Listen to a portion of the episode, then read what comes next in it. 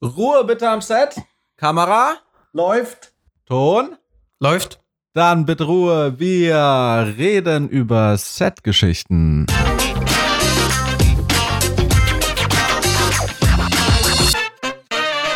Wir haben heute einen Gast, der uns bereits mit seiner Aufzählung, welche Geschichten auf uns warten, äh, total in äh, Spannung versetzt hat. Und wer das ist, das stellt uns mein Kollege Dennis vor. Hallo, auch von meiner Seite aus. Ja, ich bin total happy, dass wir ihn jetzt auch endlich mal bei uns im Podcast haben, denn er war somit auch der Auslöser, warum wir überhaupt diesen Podcast machen wollten, weil ich wusste, dass er ganz viele Geschichten mit gebracht hat und die auch immer erzählt. Er selber sagt, er ist selber ein total langweiliger Typ. Dann ist es, sind es wahrscheinlich eher die äußeren Umstände.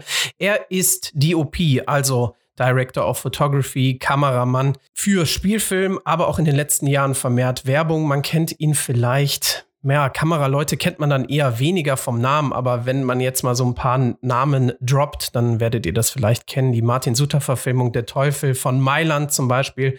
Und in der Werbung jetzt in letzter Zeit diese Hamilton Rosberg Mercedes SLR Black Series Werbung und generell sehr viel Autowerbung macht er, aber auch Joko und Klaas, die Samsung Werbung kennt ihr vielleicht, diese Porsche Werbung von Klaas, aber auch nicht nur Autos, also Radeberger Persil und so weiter.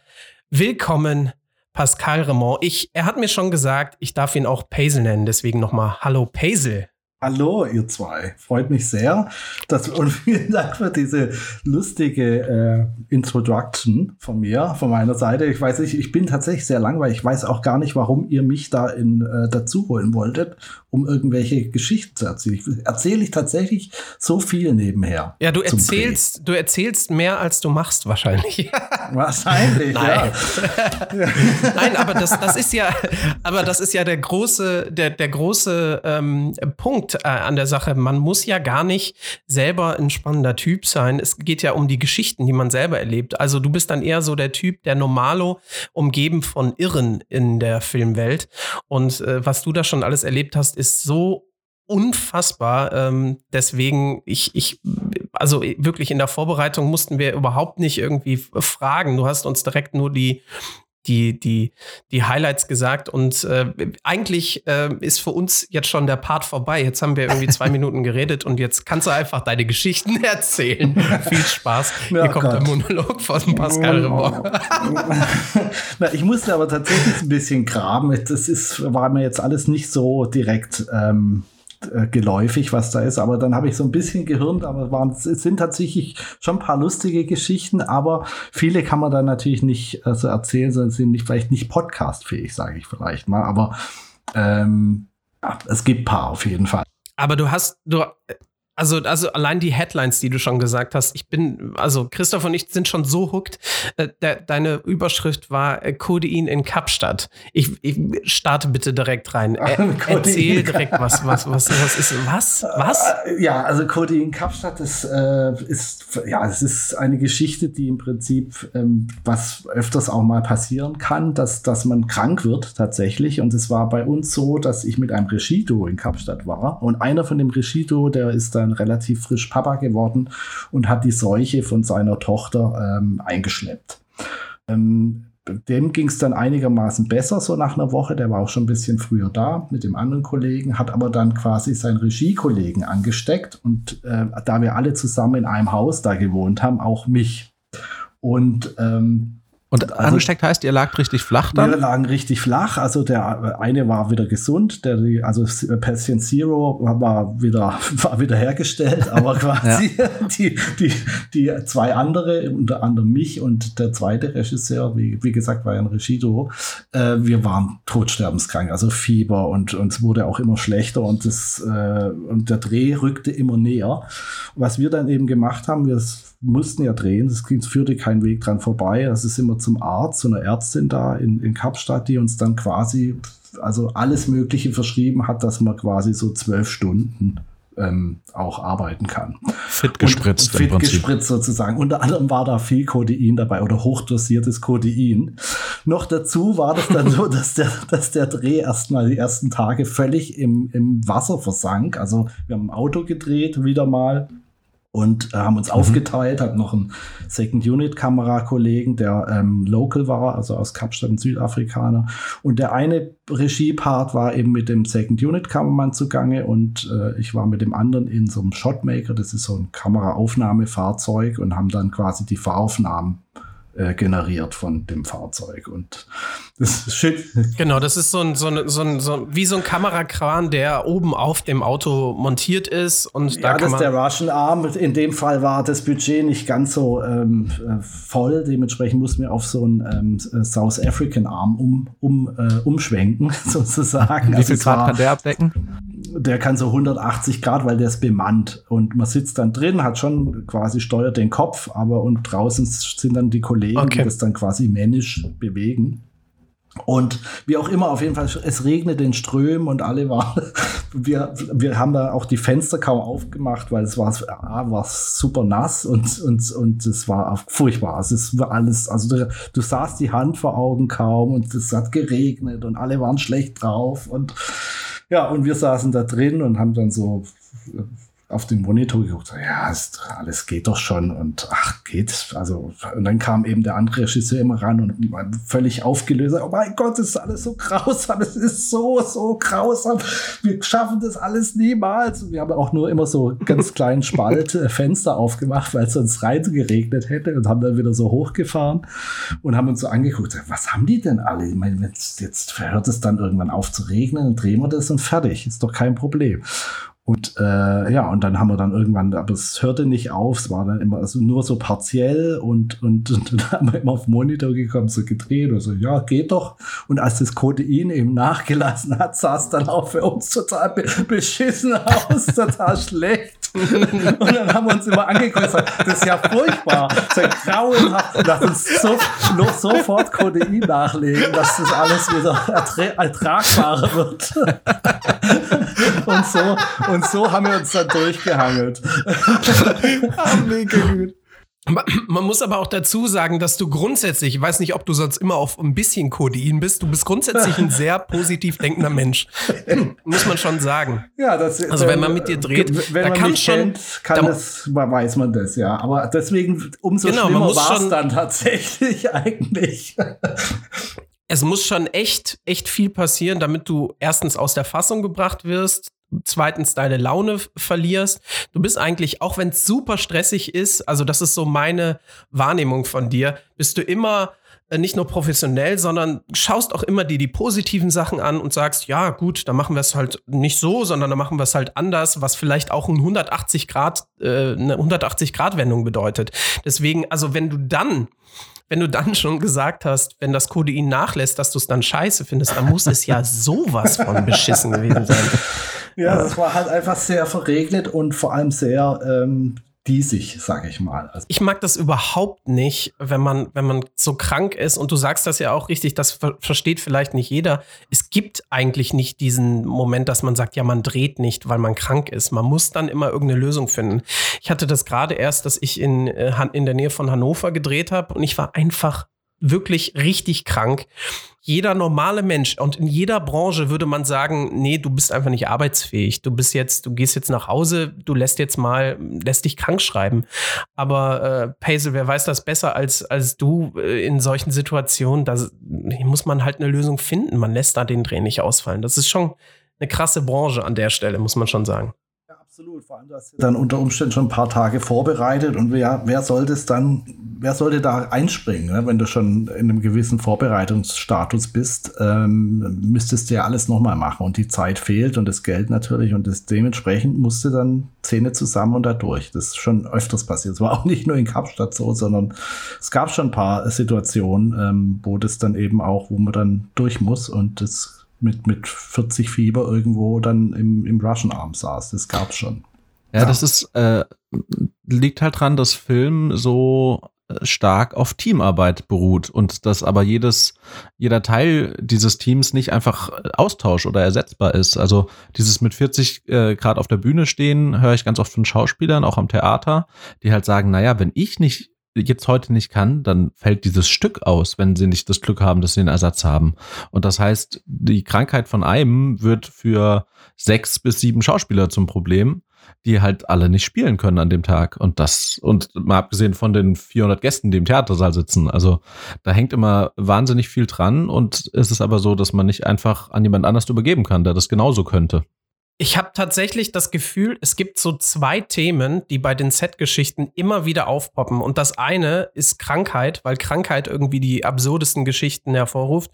Und das andere ist Drehen mit Tieren oder involvierte Tiere. Und da hast du auch gleich zwei Geschichten ähm, mit dabei. Da bin ich jetzt auch äh, wieder gespannt. Du hast das so geil angeteasert mit, mit diesen Headlines. Also ihr sprecht auf die Headlines an, also ja, genau. auf die Show Notes von uns. Äh, ein Puma Richtig. auf Abwägen oder ein ja, genau. äh, Wildschwein auf Recce. Also ein Puma auf Abwägen, das war folgende Geschichte. Das war äh, für so eine Post-Geschichte, äh, dass ein, ein Puma quasi auf, auf einer äh, digitalen Landkarte ähm, läuft und überall, wenn er mit der Tatze drauftritt, dass dann äh, quasi die Länder ähm, illuminiert werden. So, also sprich, man muss das Ganze auf grün drehen hat also einen Tiertrainer äh, organisiert, der einen Puma hat und der unter Umständen auch ein bisschen Film erfahren war oder ist. Auf jeden Fall hatte man dann alle Gegebenheiten abgeklopft bei dem Tiertrainer. Sagt, was braucht man denn, äh, dass, dass das Ganze ungefährlich ist und auch, dass der Puma das macht, was wir, was wir gerne wollen. Und dann meinte der so, ja, ach, eigentlich nichts, der ist ganz entspannt. Äh, Zimmertemperatur, wenn ihr da eine Fußbodenheizung habt, umso besser dann macht die auch an und so weiter und so fort. Und dann wurde dann quasi so ein riesen Gatter gebaut, weil wir mussten das in einem Studio drehen in Stuttgart und haben dann ähm, quasi das, eine Hohlkehle, das ist so eine, eine ein, ein virtuelles Studio, was dann in grün gestrichen wird, ähm, organisiert und haben das grün gestrichen und darum einen Zaun gebaut, damit quasi dieser Puma dem Team nicht gefährlich werden kann. Also wurde dann ein riesen Zaun drumherum gebaut mit einem kleinen Loch, da steckte man dann so einen Kran durch mit der Kamera drauf und äh, einem ähm, quasi ein ferngesteuerter Kopf, damit die Kamera bewegbar ist. Und dann äh, dachten wir eigentlich, dass das, ja, dass der da halt jetzt ein bisschen rumlaufen wird und wir das drehen. Und dann hat sich herausgestellt, dass der Puma da eigentlich überhaupt keinen Bock hatte, weil also überall, also es war, wo dieses Gatter aufhörte, war so ein kleiner Streifen noch äh, grau, der, die Farbe, die unter dem Grün vorher war. Und irgendwie fand er das Grün total uninteressant oder besser gesagt, er fast sich gefürchtet davor. Und also ging der quasi immer auf dieses Grau und legte sich dahin und machte nichts. Ja, und dann hat man fünf, sechs Stunden alles probiert. No chance. Also der hat wirklich nichts gemacht. Und äh, tja, dann. Okay, Moment mal, aber fünf, sechs Stunden, das ist ja ein Super-GAU schon. Also wenn man fünf, sechs Stunden am Set ist, alles aufgebaut ist, das, das kann, da ist ja eigentlich alles schon äh, im wahrsten Sinne im Eimer, ne? Genau, also der Producer, der damals auf dem Projekt war, ähm, der, ähm, vielleicht darf ich, doch, ich darf den Namen sagen, auf jeden Fall, das war der Nick Krikic, der wurde auf jeden Fall sehr unentspannt und schon, äh, ja, der hat sich eigentlich schon, der hat schon angefangen zu kalkulieren, was ein zweiter Tag kostet. Und äh, ja, dann haben, hat der Tiertrainer gemeint, vielleicht ein Stofftier, vielleicht bringt das irgendwie Bewegung in die ganze Sache. Und mein Kameraassistent damals, der hat gesagt, ja, er hat ein Stofftier im Auto. Und dann mir so, ja, was ist denn das für ein Stoff? Das war irgendeine so Maus, irgendeine so Dittelmaus oder was weiß ich. Und dann äh, meinte er so, ja, nee, aber er kann das, na, oh Gott, das ist ja das Stofftier seiner Ex-Freundin. Und wir so alle, jetzt da ist eben Ex-Freundin. Was gibt es Besseres als jetzt quasi dieses, dieses Stoff an den Puma, zu, verfüttern. Puma zu verfüttern und haben ihn dann quasi breitgeschlagen und äh, das war dann tatsächlich auch unsere Rettung. Also dieses Stofftier seiner Ex-Freundin hat quasi dann auch den Dreh gerettet, schlussendlich. Und hat das Kuscheltier überlebt oder war der Puma? Das Kuscheltier hat es nicht überlebt und, und, und es wurde dann auch noch gefährlich. Das fällt, fällt, mir jetzt auch noch ein. Und zwar der Puma ist anscheinend sehr schlau, ein sehr schlaues Tierchen. Der hat sich nämlich die ganze Zeit, weil der beobachtet sehr gern, der hat sich dann überlegt, wie kommt er eigentlich aus diesem Gatter da raus? Und da gab es eben nur eine Möglichkeit, und zwar über den Kran, über dieses kleine Loch da drin. Und der wäre, also da meinte der Tiertrainer, ja, das ist, dauert eine gewisse Zeit, aber der würde das dann versuchen, auf den Kran zu springen und dann darüber raus zu balancieren. Aber wir sollen uns keine Sorgen machen, weil der will dann nur spielen. Aber ich weiß nicht, so einem 250, 300 Kilo Tier, ob das dann ja. lustig ist zu spielen.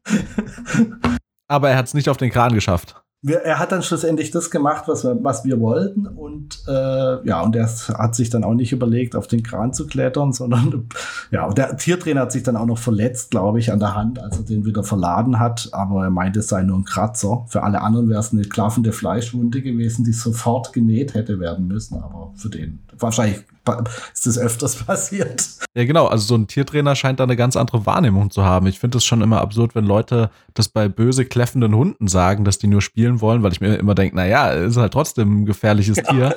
Aber so ein Puma ist ja schon eine andere Sache. ja, so ein Puma ist schon, also klar, ist ja ein Raubtier. Kaut er einem die Hand ab und man sagt, nö, nö, alles gut. Ja. genau. Er will nur den Knochen. Wir haben hier äh, das nächste auf der Liste Tischfeuerwerk in Lissabon.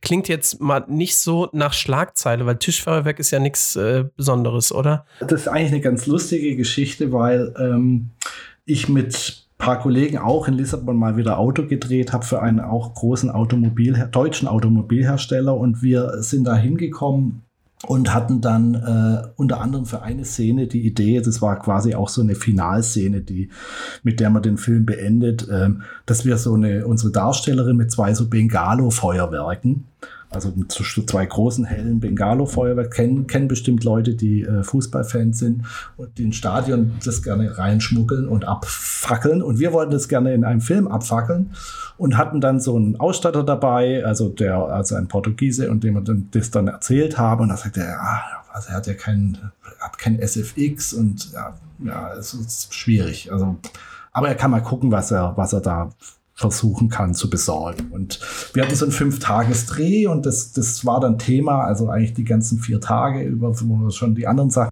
Nochmal kurz zur Erklärung. Äh, SFX, also Special Effects, das sind quasi äh, Live-Effekte, die man macht vor der Kamera, eben nicht Nachhinein, um den Film zu bearbeiten und dann noch Effekte reinzubringen, sondern das sind Effekte wie ähm, kleine Explosionen oder so. Und da gibt es halt ein extra Department für, also eine Abteilung beim Film, die sich darum kümmert, dass das alles ordnungsgemäß läuft und so funktioniert, wie man das gerne hätte. Pyrotechnik oder Animatronik, Wildschweine, das ist alles äh, SFX dann. Genau, das ist quasi ein, in dem Fall ein Pyrotechniker, der auch einen pyrotechnischen Schein hat und das Ganze, ähm, ja, also ich meine, der darf beim Film Pyrotechnik zünden und der darf, glaube ich, auch in echt, darf der auch Hochhäuser in die Luft sprengen. Ich glaube, das sind dieselben Leute sogar meine ich. Ähm, auf jeden Fall haben die diesen pyrotechnischen Schein und die dürfen mit Sprengstoff ganz professionell unter Auflagen agieren. In unserem Fall war es nicht ganz so heftig, sondern es ging um äh, ein Ab also Abrennen von einem Bengalo-Feuer oder von zwei in der Hand, was ja eigentlich jetzt nicht so äh, die Welt ist. Aber es äh, war aus dem Grund die Welt, weil wir natürlich keinen SFXler hatten oder vielmehr das Geld war wieder mal nicht da. Deswegen haben wir dann bei unserem Ausstatter gefragt, ob das denn machbar wäre, so ein Pegado. Und er sagte, ja, hm, schwierig und so weiter, gucken wir mal. Und naja, auf jeden Fall hatten wir nach ein paar Tagen, das war immer Thema jeden Tag. Und so, ja, gibt es denn da eine Idee? Und so, ja, er hat jetzt was äh, organisiert, aber müssen das wirklich mal, müssen es mal testen und, und das unter Sicherheitsvorkehrungen und dann hat so eine Paste auch mit, dass unsere Darstellerin da nicht ähm, in Mitleidenschaft gezogen wird und äh, das, dann müssen, muss sie ihre Hände damit ein, einreiben, das ist so eine Art Glycerin, so ein Gel und, und ja, und dann muss man das vorher testen und dann haben wir unsere Darstellerin gefragt, ja, würdest du das machen? Wir machen da auch einen Test und gucken, dass das alles cool läuft und das, das wurde dann so hinorganisiert und wir hatten dann auch die letzte Einstellung am letzten Tag. Gesagt, komm, wir gehen da in so einen Park und dann testen wir das alles, dass du da nicht erschrickst und dass das auch alles cool läuft. Und das war wirklich, das war äh, ein Thema über mehrere Tage. Und auch so, ein, wie gesagt, eine Finalszene, weil die hätte auch ohne dieses Licht gar nicht funktioniert. Und dann haben wir das getestet und schlussendlich äh, war das halt dann ein Tischfeuerwerk, das vielleicht so 20 Sekunden gebrannt hat und du hättest das an Silvester auf den Tisch stellen können irgendwo, aber es war halt kein Bengalo-Feuer. Es war dann also wirklich komplett, komplett aneinander, aber mehrere Tage aneinander vorbeigeredet oder weiß es nicht. Auf jeden Fall war das dann schon sehr ernüchternd. Also im Prinzip so sechs Wunderkerzen zusammen angezündet. Ja, vielleicht sogar nur drei Wunderkerzen zusammen. okay, handelt dann mich auch noch runter. Ja, also völlig absurd. Das ist nicht so selten, ne? dass man so aneinander vorbeiredet, dass man sagt, ja, okay, und da machen wir jetzt was Besonderes. Und eigentlich sind es ja die Leute, die nicht vom Film kommen, die dann eigentlich nicht verstehen, was man denn jetzt für einen tollen Effekt haben möchte. Und dann sagen, ja gut, dann macht man halt irgendetwas. Aber wenn der, der kam ja aus der Filmbranche offensichtlich. Das heißt, das war dann wahrscheinlich seine Angst davor, oder? Was ein zu großes Feuer dazu entfachen. Es ist wahrscheinlich aber auch eine perspektivische Frage, weil er ist ja derjenige, der das ganze Risiko einschätzen und tragen soll. Und umso größer das Feuer ist, umso mehr Sorgen muss er sich machen. Ob der Effekt dann geil genug ist, ist wahrscheinlich sein zweiter Gedanke erstmal. ja, ist auf jeden Fall immer wieder auf Partys immer der, der die Knaller Story. Nein, ja. nein, nein. Es ist tatsächlich ja, klar, ein bisschen natürlich. tragischer, als es erstmal klingt. Ähm, aber klar, ja, das hat man natürlich nicht alle Tage und will man auch nie mehr haben. Und äh, da haben auch alle Glück gehabt, die mit da beteiligt waren, unter anderem also ähm, alle, die im Helikopter saßen, als auch die Leute, die unten drunter noch in letzter Moment durchgefahren sind. Also das waren ja, es war, äh, das war im, im Rahmen von des, des Drehs eben von äh, äh Im Teufel von Mailand, von dem, von dem Langfilm im Engadin. Und man muss sagen, Spoiler Alert, du äh, hast überlebt. Und du saßt tatsächlich in dem Helikopter. Genau, ich habe ich hab Schade, tatsächlich dass wir es jetzt so vorwegnehmen müssen. ja, ich habe überlebt. Und äh, alle anderen auch. Und ohne größeren Blessuren tatsächlich. Ähm, ja, das, ja, gut, das ist eben passiert. Äh, weil man halt dann mit dem Helikopter irgendwie ein bisschen zu dicht am Fels war und dann mit dem Hauptrotor den, den Fels aber, aber jetzt musst hat. du uns die Szene bitte ja, aber, einmal ja, ausmalen. Ja, wir müssen vorne anfangen. Wir müssen vorne anfangen, Paisel. Du, du, du frühstückst das hier ab, wie äh, ich habe heute Morgen äh, ist mein Marmeladenbrot falsch rum hingefallen. ne? ähm, du hol gern noch mal aus. Also du hast, es war ein Dreh. Ähm, das ist ja auch schon ein bisschen länger her und äh, da, heute würde man vielleicht viele Sachen versuchen mit einer Drohne zu drehen.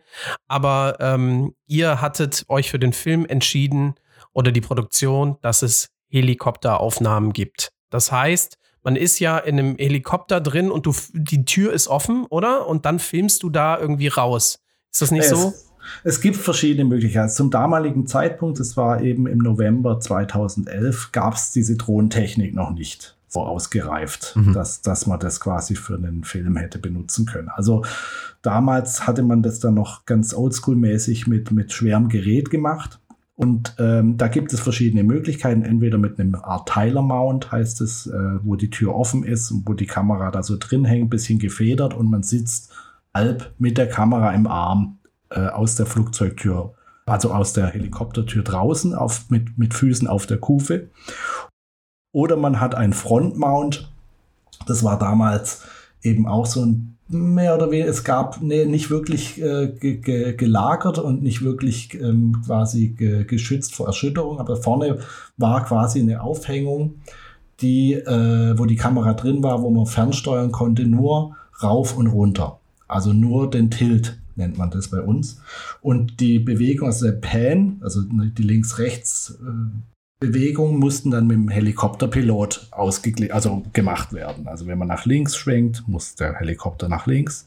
Wenn man nach rechts schwenkt, muss der Helikopter nach rechts. In meinem Fall war das aber schon ein System, äh, das quasi alle Erschütterungen rausgenommen hat. Das war so ein ähm, aus der ähm, aus, aus der Militärtechnik quasi so ein Giro-Stabilized System, wo dann die Kamera drin hängt und fünf Achsen sind quasi ähm, weich mhm. elektronisch ausgeglichen, sodass quasi keine Erschütterungen spürbar sind.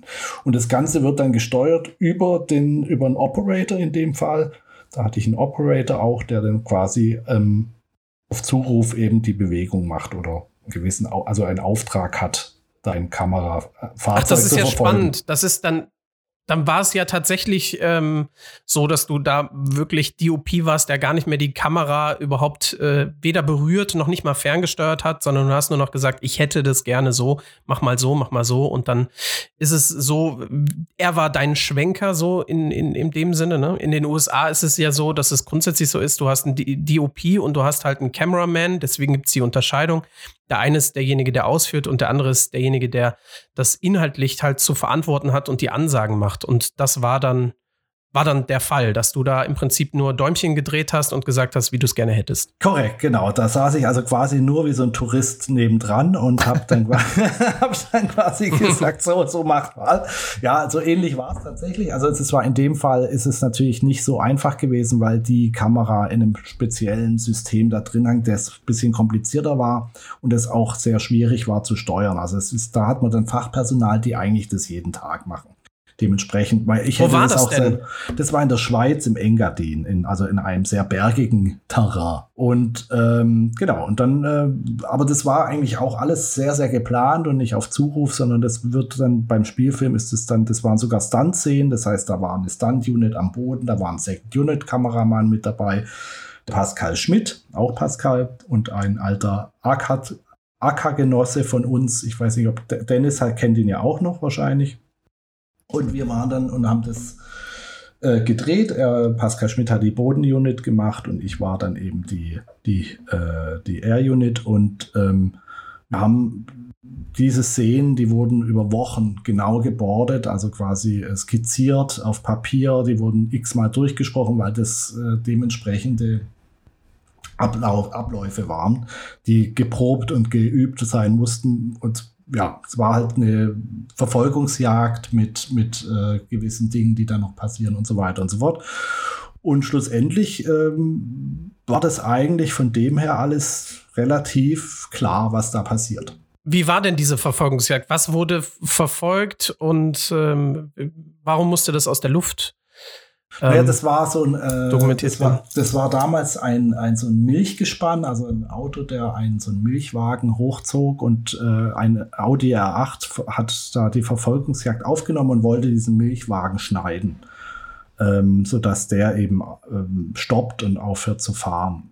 Und äh, ja, und, und das war eben so eine durchgeplante Geschichte und der fängt, also äh, im, im Film war das dann so, der fängt dann an zu schleudern und dieses Gewicht des Milchwagens zieht, hat das Auto um 180 Grad geschleudert und hängt dann quasi so an, einem, an einer Felsböschung und so ganz langsam schauk, also zieht dieser Milchwagen dann den, das Auto nach hinten runter und, und das Auto fliegt dann äh, richtig gerade über so ein Fels nach unten überschlägt sich und der äh, Fahrer ist tot. So.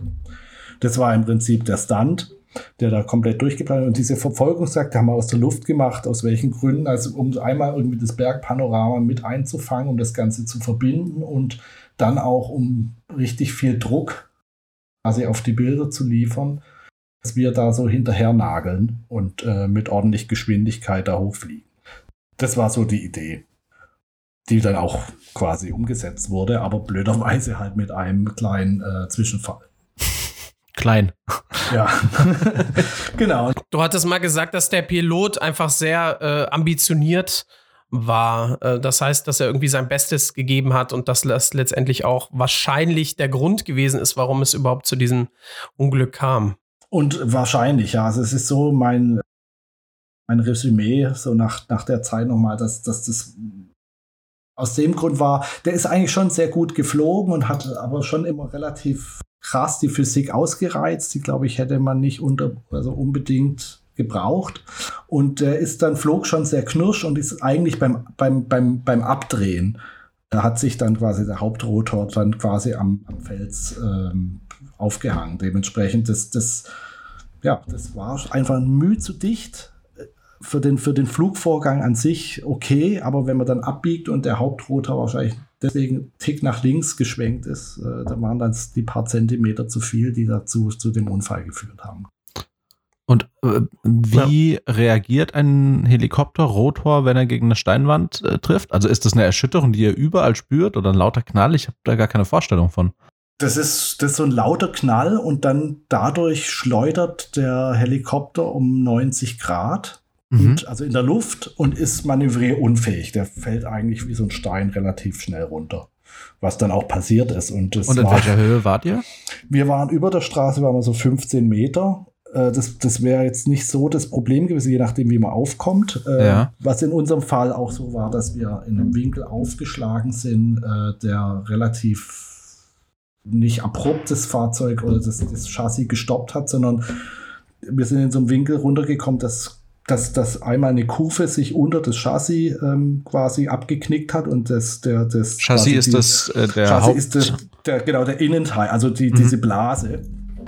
Und äh, die ist dann dementsprechend so über den Asphalt auf der Straße geschlittert, wie, wie, wie so ein Schlitten und äh, ist dann dadurch, dass der Heckrotor noch dran war, äh, hat sich das dann mit so einer mit so, mit so einem kleinen Rasenvorsprung verfangen und ist erst dann durchgebrochen. Das Problem wäre gewesen, wenn wenn wir dann den Abhang rechts runtergeflogen wären, dann wären wir so 350 Meter in die Tiefe. Wenn ihr das gemacht hättet, was das Auto machen sollte im Film, Richtig, oder? Richtig, genau, weil die Straße war ja nicht wirklich breit, die war ja nur 2,50 Meter oder so Breite. Also das, wir hatten da wahnsinniges Glück, weil das, ja, ist so 100, 150 Meter sind wir entlang dieser Serpentine geschlittert, Heftig, ja. bevor wir zum Stand kamen. Also von dem her, das war ein Glück mit mehreren Faktoren. Also, dass die Standleute unten drunter Millisekunden nicht erwischt wurden, also die sind gerade drunter durchgefahren, die Autos? Millisekunden, also vielleicht eine Drittelsekunde vorher noch durch.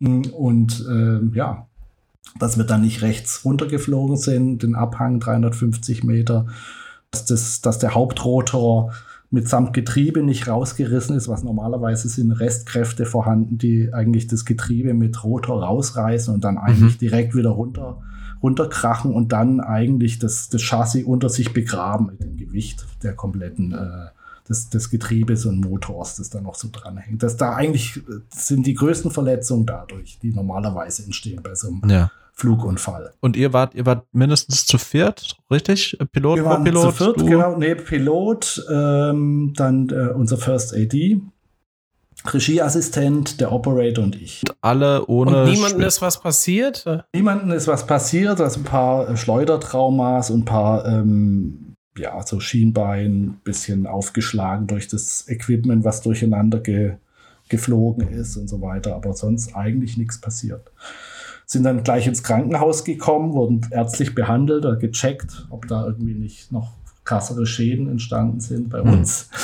Und so ging es eigentlich. Äh, dann hatten wir noch ein paar mehr Unfälle an diesem, an diesem Set die dann quasi immer ins Krankenhaus kam. Das ist eigentlich äh. auch noch ganz lustig. Und hat immer dieselbe diensthabende Ärztin äh, gerade Dienst gehabt. Und dann kamen immer von unserem Set irgendwelche Leute mit Unfällen. Und dann sagt die nach, nach dem dritten oder vierten Mal, was zum Teufel macht ihr da draußen eigentlich? Dass immer Verletzte zu mir kommen in das Krankenhaus.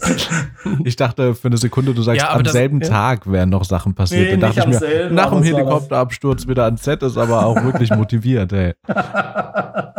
nee, nee, das sind noch. Aber wenn ich mir das jetzt noch mal so, so vorstelle, ihr seid da äh, an, in einem Helikopter, dreht einen Stunt und habt das wochenlang durchgeprobt und euch genau überlegt, wahrscheinlich auch der äh, Helikopterpilot muss das ja auch irgendwie hm, zumindest gedanklich mal durchgegangen sein, wie man das so macht.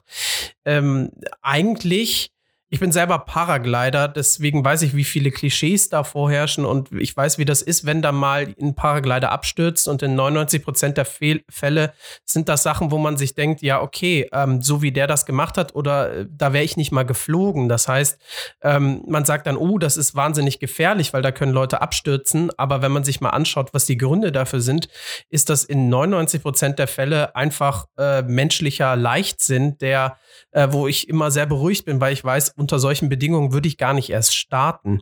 Und das klingt, klingt ja jetzt zumindest auch so, dass es eigentlich eine ziemlich ähm, sichere Sache hätte sein können, wenn da nicht jemand äh, ans Limit gegangen äh, ist. Und du hast mir die Geschichte schon mal er äh, erzählt und hast auch gesagt, irgendwie, ja, äh, der, äh, du, du, fandest das schon gut, dass man da irgendwie dynamisch fliegt, aber ähm, teilweise äh, wäre das schon, war das weit über dem, was du gebraucht hättest an, ich sag jetzt mal, waghalsigen Manöver. Das hätte es nämlich gar nicht sein müssen. Ja, das ist korrekt, genau. Da gab es schon so ein paar Situationen im Vorfeld, also bevor dieser Unfall passiert ist, wo dann quasi so ein Hupen angeht im, äh, im Cockpit. Äh, das bedeutet, dass quasi physikalisch gerade eine Kraft erreicht ist, die, äh, also ähm, ja, äh, Kräfte, also die, ähm, na, wie sagt man? G-Kräfte, äh, oder? Die G-Kräfte erreicht sind, die gerade im Moment das, das Material an, den, an, an die Grenzen bringen. Und dann geht so ein Hupen an.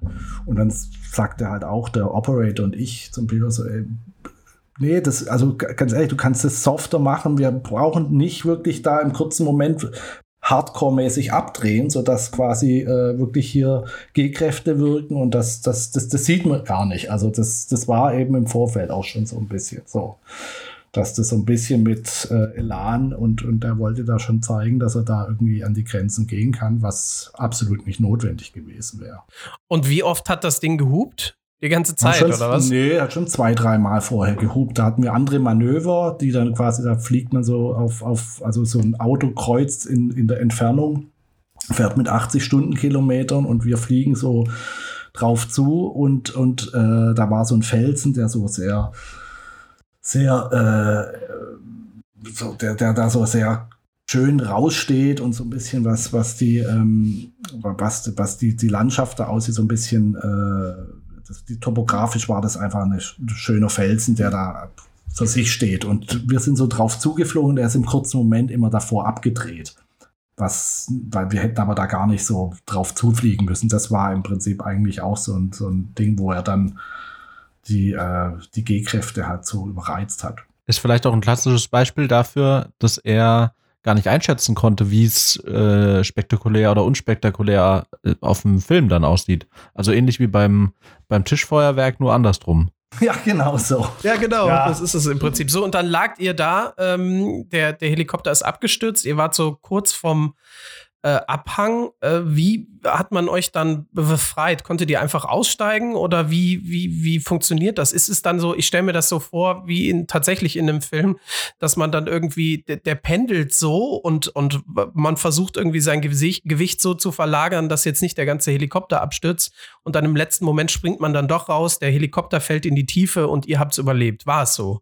Sag einfach Nein, ja. war natürlich nicht. Also, natürlich war es so. Genau. Du hast die Explosion vergessen, letzten, Dennis. Äh, genau, die ist aber erst unten passiert beim Aufschlag. Also im, kurz, im letzten Moment haben uns die auch kurz, also die auch überlebenden Stuntmans, weil die sind ja auch kurz davor nicht erwischt worden, die haben uns rausgezogen und, und gerade noch als, als der letzte Fuß dieses, diesen Chassis verlassen hat, dann kippte quasi der ganze Helikopter ab und explodierte 350 Meter weiter unten. Klassisch. Ja, und dann gab es einen Applaus, weil ihr den besten Stunt gemacht habt, äh, den man hätte gar nicht so inszenieren können, ne? Genau, genau, so war's. Also fast. nee, aber was wirklich absurd war tatsächlich, war, äh, da sind mehrere Helikopter ähm, in, in Sichtweite rumgeflogen und haben äh, Holz abtransportiert von den Wäldern.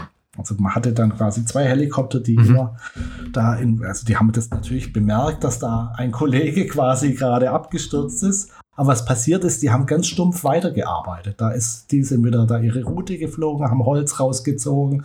Weder irgendwie ein Helikopter, der dann dahin fliegt und notlandet und ja. guckt, was da Phase ist.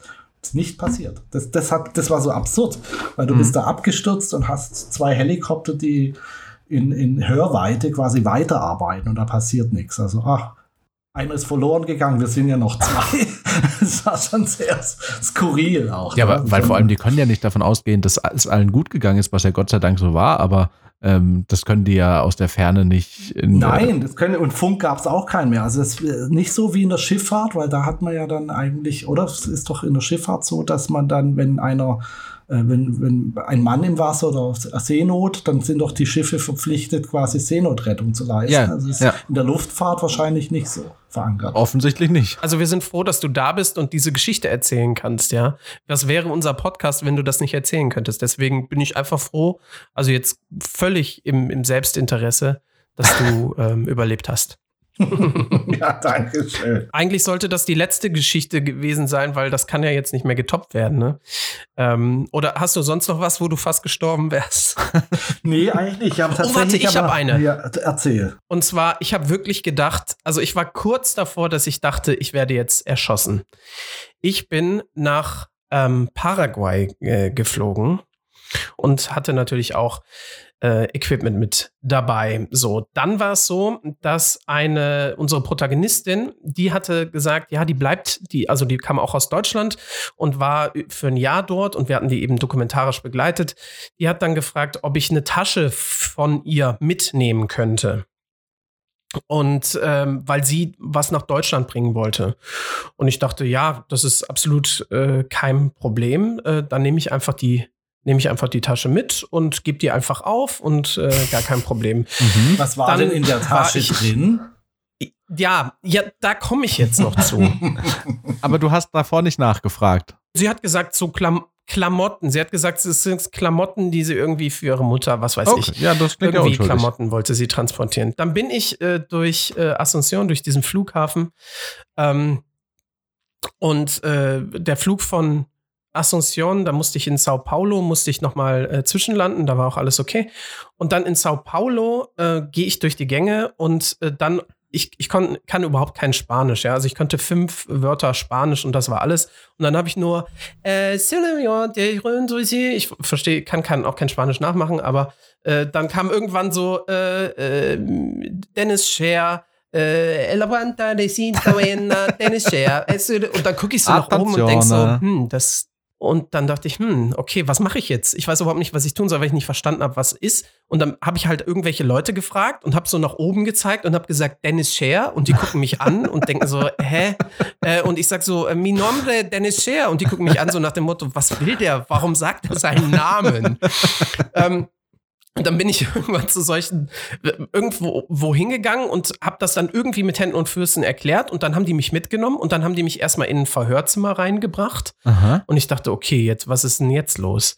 Äh, ich hatte das überhaupt nicht mehr auf dem Schirm mit diesem mit dieser Tasche ähm, und dann kamen zwei Polizisten, die haben mich dann äh, jeweils an, also einer hatte mich an der Handschelle bei sich und bei bei mir dann. Und ein zweiter lief noch äh, daneben, einer lief noch vor und dann sind wir ganz viele Gänge irgendwann in so eine riesen ähm, Lagerhalle gekommen.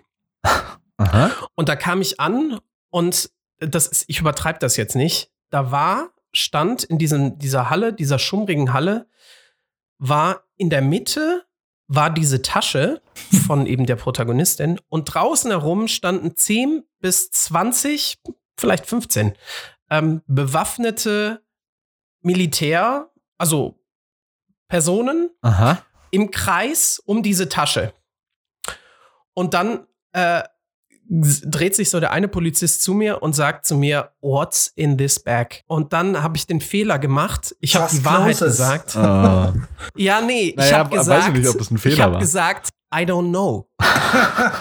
Äh, und dann hat er mir versucht zu erklären, also, war, also mir die Frage gestellt, warum, wie kann das sein, dass ich nicht weiß, was in, in, dem, in der Tasche ist. Und dann habe ich gesagt, it's not mine. Zweiter Fehler. Und dann hat er gefragt, ob ich das aufgegeben habe. Und dann habe ich gesagt, ja, äh, genau, richtig. Ich habe nur Fehler gemacht. Ich war einfach, also es war komplett dumm. Und ich wusste auch überhaupt nicht, was sollte da jetzt drin sein. Und ich wusste, diese Protagonistin, die hat auch ab und zu mal einen durchgezogen. Und ich dachte, okay, wenn das jetzt irgendwie Gras ist oder so, dann machen die doch trotzdem nicht so ein Riesending da drum. Ja.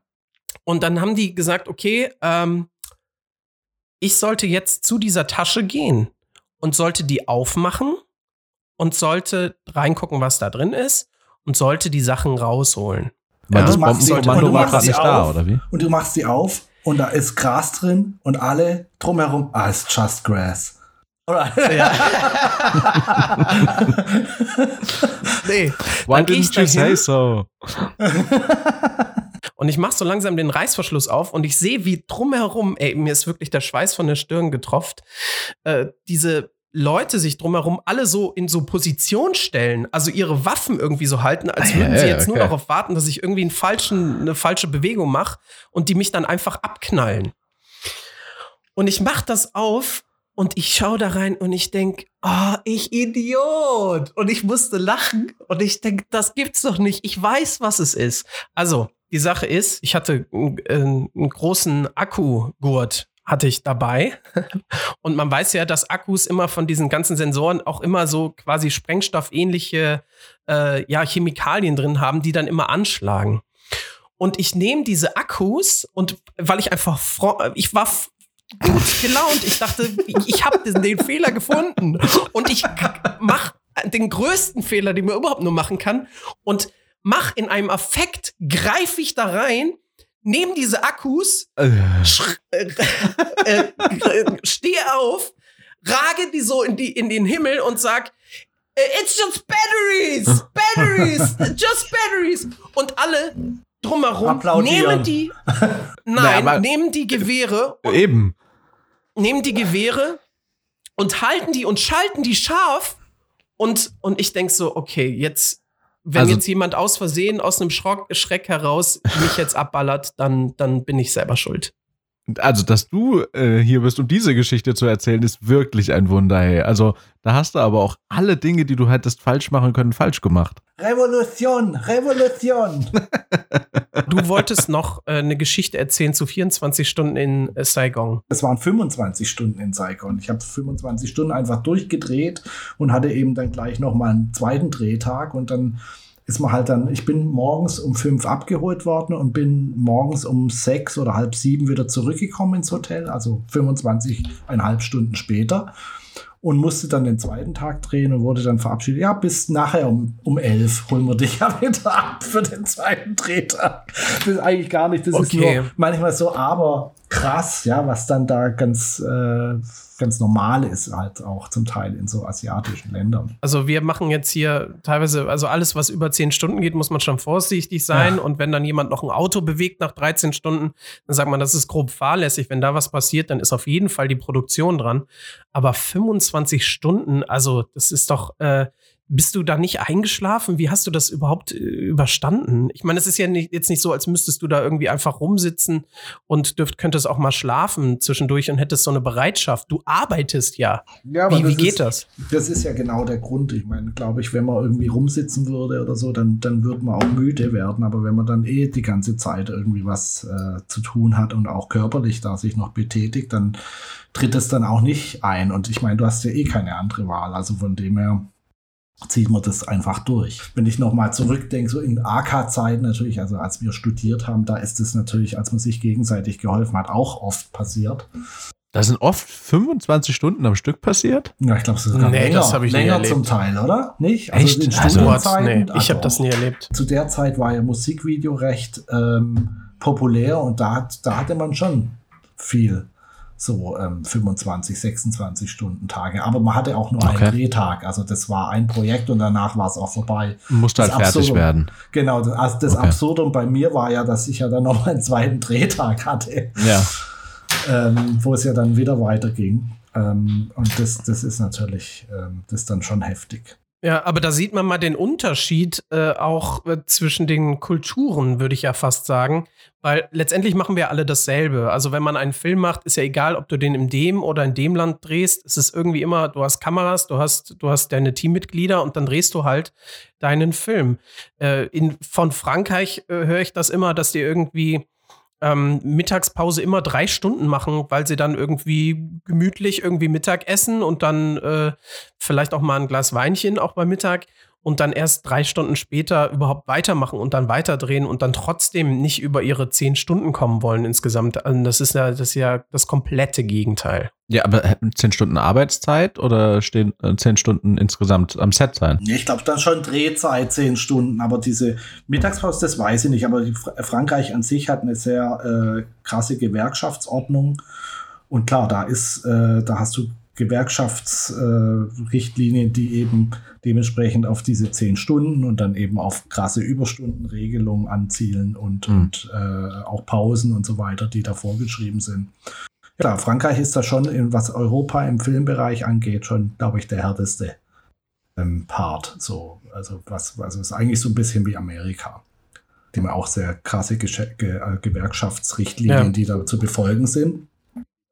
Was zu einem gewissen Teil auch völlig Sinn macht, weil man ansonsten halt auch Arbeitsfälle, äh, Arbeitsunfälle provoziert und das natürlich dann auch, ähm, das kann, also viele Leute machen das nur mal auch ihr Leben lang und, und das dementsprechend muss man da schon auch gewisse Richtlinien haben. Ich hätte noch eine ganz lustige Geschichte nach all den dramatischen Stories. Thema Polizei. Ähm, und zwar ist es auch schon, auch schon sehr lange her, das sind so 15 Jahre. Da hat äh, ein Freund von mir eine Filmproduktion gehabt und der hat immer so Schulungsfilme gemacht für die Polizei, so à la Tatort, so kleine Episodenfilme, die äh, dienten äh, quasi so jungen Polizeischülern in gewissen Situationen äh, aufzu aufzu, also, schon mal, also aufzumalen, was da auf sie zukommen könnte und wie sie dann hätte zu reagieren. Und äh, da hat man dann auch mit, mit der Polizei eben zu tun gehabt, mit allen Leuten aus dem, aus dem Land.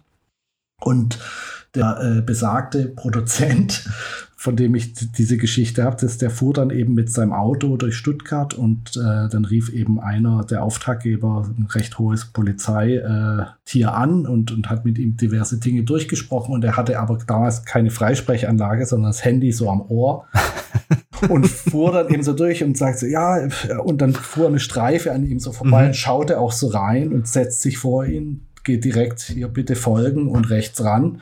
Und er sagte dann so am Telefon zu dem Polizist, ja. zu dem hohen Tier, so, äh, jetzt ganz blöd, weil ich habe keine Freisprechanlage und ja, äh, die, ihre Kollegen halten mich jetzt an.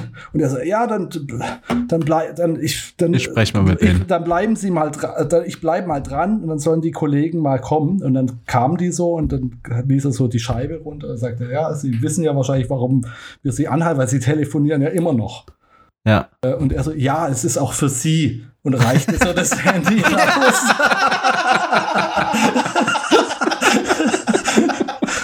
ja, sehr gut.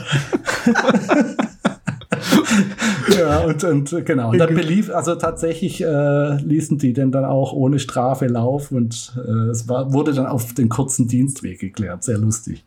Aber spannend, weil ähm, gut. ein, ein, guter Schauspieler kann ja immer behaupten, ein hohes Tier bei der Polizei zu sein. Also der konnte sich ja nicht ausweisen am Telefon. Also ja, oder kannten die, die sich persönlich? Die, der, der, Name ist sehr bekannt okay, gewesen. Alles klar. So den hoch. kannten wirklich alle, ja, ja. Gut, okay. Das war Äh, Pascal, vielen Dank äh, für all die Geschichten von Höhenflügen und Abstürzen und äh, vielen spannenden Momenten aus deiner äh, Filmkarriere. Ähm, waren super viele spannende und sehr abwechslungsreiche Geschichten dabei. Äh, ich danke dir sehr. Sehr, sehr gerne. Ich hoffe, ihr könnt da was draus machen. Wir haben da wir haben da unheimlich viele Highlights, würde ich behaupten, oder Dennis? Für die Leute, die das jetzt hören, die, für die ist es schon passiert. Die hören das und sagen, wow, das war bestimmt eine coole Geschichte. Nein, war wirklich sehr gut. Äh, viel, vielen Dank, äh, Paisel, nochmal an der Stelle, dass du dich dazu bereit erklärt hast, in deine tiefsten Erinnerungen äh, reinzugehen und nochmal, äh, ja, Traumata hervorzurufen von, deinen von deinem Absturz und so. Von meinen Absturz. Nur damit hier Leute unter und unterhalten werden können. Danke dafür. Alles für euch. Genau, alles für den Zuhörer. Äh, bei dem bedanken wir uns natürlich auch. Äh, vielen Dank fürs Zuhören. Wir freuen uns sehr, äh, dass ihr uns äh, treu begleitet und ähm, uns äh, Rückmeldung gebt für unsere Folgen, wie es euch gefällt. Bleibt uns treu. Danke. Ciao.